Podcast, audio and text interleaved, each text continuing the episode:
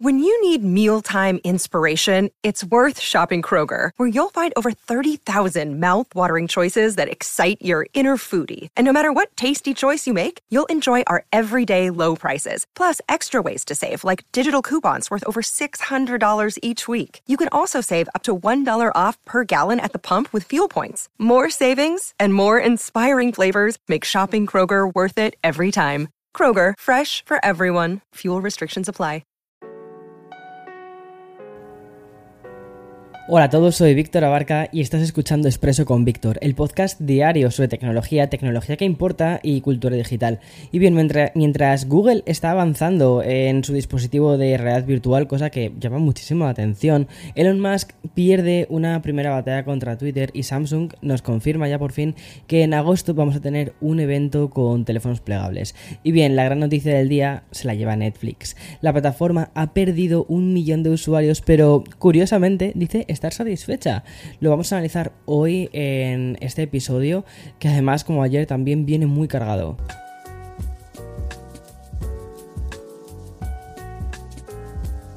Me está sorprendiendo muchísimo, como, o eh, mejor dicho, el rumbo que, que, están teniendo los expresos de estos meses de verano, porque te soy muy sincero, ¿vale? A principios de verano no me esperaba que fuese a haber tantísimas noticias de tecnología, ni que fuésemos a tener una actualidad tan tan movidita. ¿Sabes? Y, la verdad es que las compañías, como, como se dice, están sirviendo. Y antes de empezar con la gran noticia del día, quiero comenzar el episodio con una confirmación. Y bien, no sé si recuerdas, o si escuchaste el episodio de ayer, que Samsung lanzó un tweet que jugaba a ser como una especie de, de rompecabezas. Y que cuando lo resolvías podíamos entender, o sea, podía dar a entender que el próximo Unpacked se celebraría el próximo 10 de agosto. Bueno, pues hoy ya no queda ninguna duda, mm, ya todo se ha despejado. Y es que la propia compañía ha confirmado la fecha en un comunicado de prensa y es que Samsung va a celebrar el gran evento el día 10 de agosto. La invitación para el Unpacked incluye además la imagen de un smartphone plegable, un dispositivo con un diseño muy similar al de la gama Flip. ¿Qué quiere decir todo esto? Bueno, pues todos los rumores apuntan, como también es lógico, que Samsung va a presentar el siguiente Z Flip 4 y la verdad es que estuvo muy bien. Quiero recordarte además que el modelo, el Flip 3, tuvo el honor de ser un dispositivo muy plegable, eh, fue el más popular del mundo, a mí personalmente me gustó mucho y de hecho consideré que era por fin el primer plegable que estaba yendo a un público muy general y no al tequi. Y es que en 2021 tuvo 4,2 millones de envíos y obtuvo una cuota de mercado del 52% en dispositivos plegables, o sea, una barbaridad. Y también conocemos que el próximo día 3 de agosto se celebrará en Nueva York un, un evento para presentar el nuevo mm, OnePlus 10T que sobre todo, eh, o sea, 10T, ¿vale? Si no lo he pronunciado bien. Y se va a enfocar principalmente en potencia con el nuevo chip, el nuevo Snapdragon de generación, el, 8 Gen 1, em, plus este nuevo que, que viene, que es un procesador mejorado. Sobre todo dicen que está orientado más hacia la eficiencia de la batería. No se ha mostrado mm, nada, o sea, solo vemos una imagen en Twitter del teléfono que realmente recuerda muchísimo en cuanto a forma al OnePlus 10 Pro que ya, que ya hemos visto. Pero bueno, eh, la parte de las cámaras es verdad que han hecho como un balance extraño de colores, han jugado un poquito con Photoshop, jugando con, las, con los brillos y sombras y han hecho una cosa muy rara, básicamente para ocultar información de las cámaras.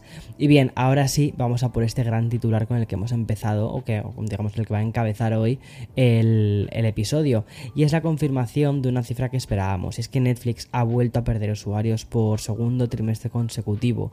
Y bien, parece que la plataforma está sufriendo un descenso en número de suscriptores y que se está convirtiendo en una tendencia. Las malas noticias de Netflix se pueden enfocar de varias maneras. Porque por un lado, el informe de ganancias de este segundo trimestre habla de una caída de un millón de usuarios a nivel global.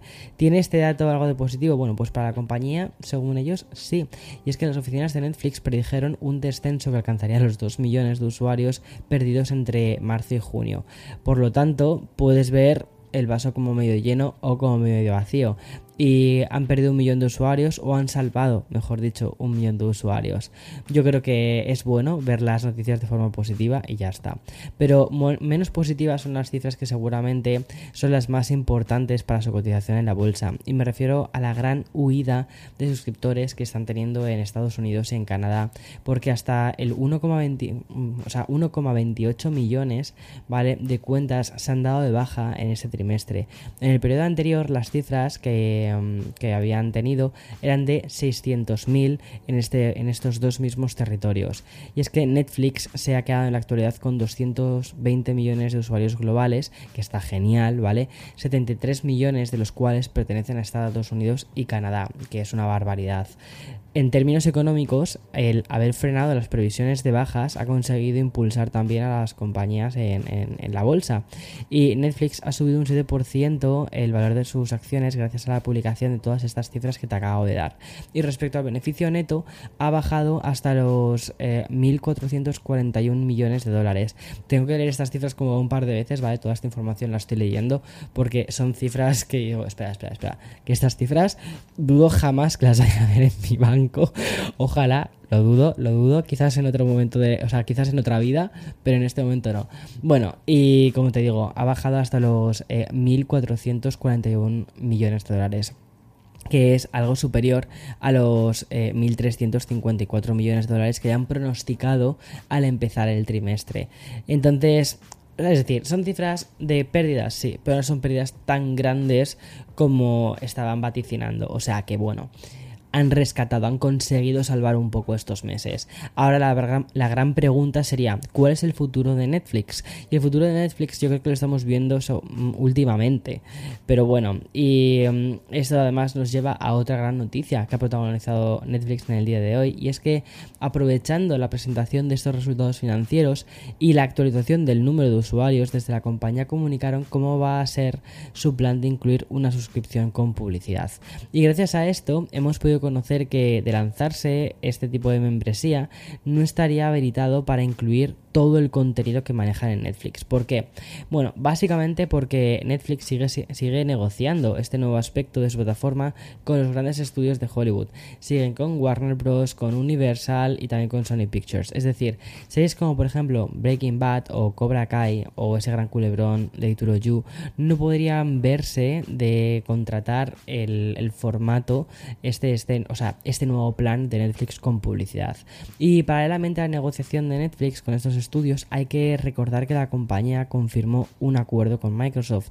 La empresa que dirige Satya Nadella sería la encargada de aterrizar esta nueva vía de negocio publicitario. Y por cierto, antes de continuar con el resto del episodio, creo que merece la pena contarte que aprovechando la publicación del informe financiero, Netflix anunció también la adquisición de Animal Logic, que mm, es el estudio de animación encargada de hacer de Lego Movie y también la película esta de, de Lego Batman Movie y también también Happy Feet. Me encantaron las dos películas, la de Lego Movie y Lego Batman Movie, me parece que son brutales. La de Happy Feet no la he visto, pero bueno, es curioso, ¿no? Es decir, que en este momento de, mm, o sea, tan raro, estén comprando un estudio de animación. Pero, pero bueno, es curioso. Bueno, ya que estoy hablando de Lego, de manera muy breve te quiero contar que la compañía se va a sumar al 50 aniversario de la mítica Atari y lo va a hacer con, un kit para conmemorar el modelo de la consola el 2600, la Atari 2600. Y es que el próximo 1 de agosto va a salir a la venta este kit de Lego que va a estar formado por, atención, 2532 piezas y que va a incluir una versión que va a tener cuatro interruptores, eh, que fue la que se lanzó en 1980. También va a tener un joystick que según pone en la página web se va a sentir igual que el joystick eh, original y también los bloques necesarios para construir los cartuchos de títulos como Asteroids, Adventure y, y Centipede. Eh, yo no tuve la consola esta, no la conozco demasiado, pero me parece muy curioso, ¿vale? Como al final Lego lo que está haciendo es sumarse a este, este efecto nostalgia, ¿vale? Eh, con esta colección de construido para adultos, porque es eh, lo que se basa esta nueva colección que está lanzando de, consolas y demás. a ver, no queda demasiado bien explicado en la web si vas a poder conectarlo, o sea, si luego finalmente vas a poder conectar la consola esta a, a un televisor y vas a poder jugar estos cuatro títulos. Creo que no no, ¿eh? Creo que no, que simplemente ese es que queda bonito, se iluminan unas cositas y ya está, pero no hay, no hay más historia. Y bien, voy a hacer una pequeña pausa antes de continuar con un par de noticias más, bueno, tres noticias más, que tengo ganas de contarte también. Another day is here and you're ready for it. What to wear? Check. Breakfast, lunch, and dinner? Check. Planning for what's next and how to save for it? That's where Bank of America can help. For your financial to-dos, Bank of America has experts ready to help get you closer to your goals. Get started at one of our local financial centers or 24-7 in our mobile banking app. Find a location near you at bankofamerica.com slash talk to us. What would you like the power to do? Mobile banking requires downloading the app and is only available for select devices. Message and data rates may apply. Bank of America and a member FDIC. Bueno, ahora voy a entrar en un bloque, voy a entrar además de, de, de, lleno para hablarte de dispositivos. Por ejemplo, de la próxima generación de las gafas de realidad virtual que Google va a lanzar dentro de poco. Fueron anunciadas durante la última edición de su evento, Google I.O., y el dispositivo de realidad aumentada promete funciones como la traducción y también la transcripción en tiempo real y que se mostrarán directamente en el visor de las gafas. Me pareció una pasada eso, de lo que está intentando hacer, de hecho hacer Google.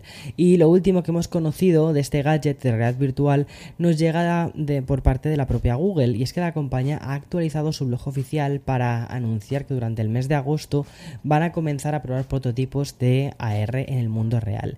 Y Google comenzará las pruebas a pequeña escala en entornos públicos con prototipos de realidad aumentada usados por unas pocas docenas de empleados de Google y también de evaluadores de confianza muy seleccionados.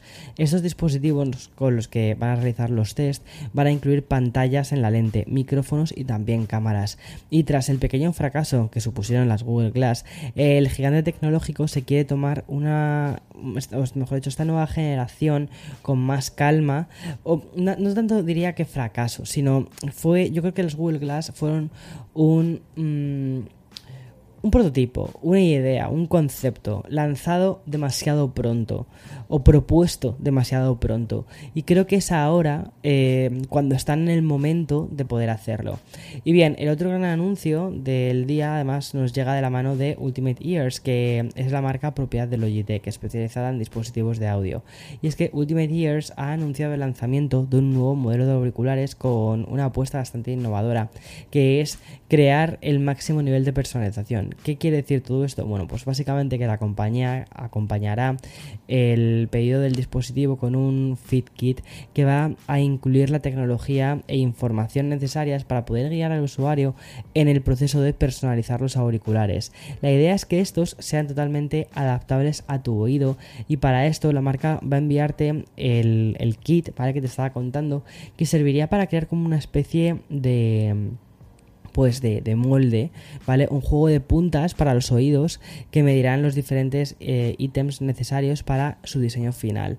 Y el usuario tiene que devolver este kit a la compañía y en un plazo de 2 a 4 semanas, Ultimate Ears lo que hace es mandarte esos auriculares totalmente personalizados para ti.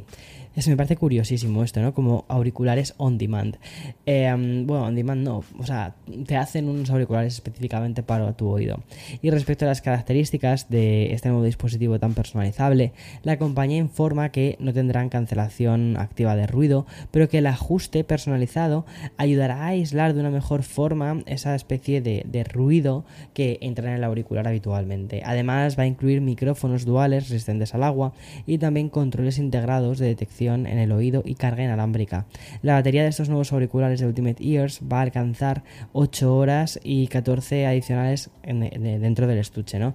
Una función que tiene ya prácticamente casi todos, que es carga rápida de 5 minutos y que va a otorgar hasta una hora de uso cargándolo únicamente 5 minutos. Y ya para el final he querido dejar la última hora relacionada con Elon Musk y Twitter. Y como ya te conté en el episodio del lunes, estábamos a la espera de que el juez decidiese si el juicio entre ambas partes eh, por la marcha de, o sea, mejor dicho, por, por la retirada, ¿no? Por decir, no, que ya no compró la, la compañía.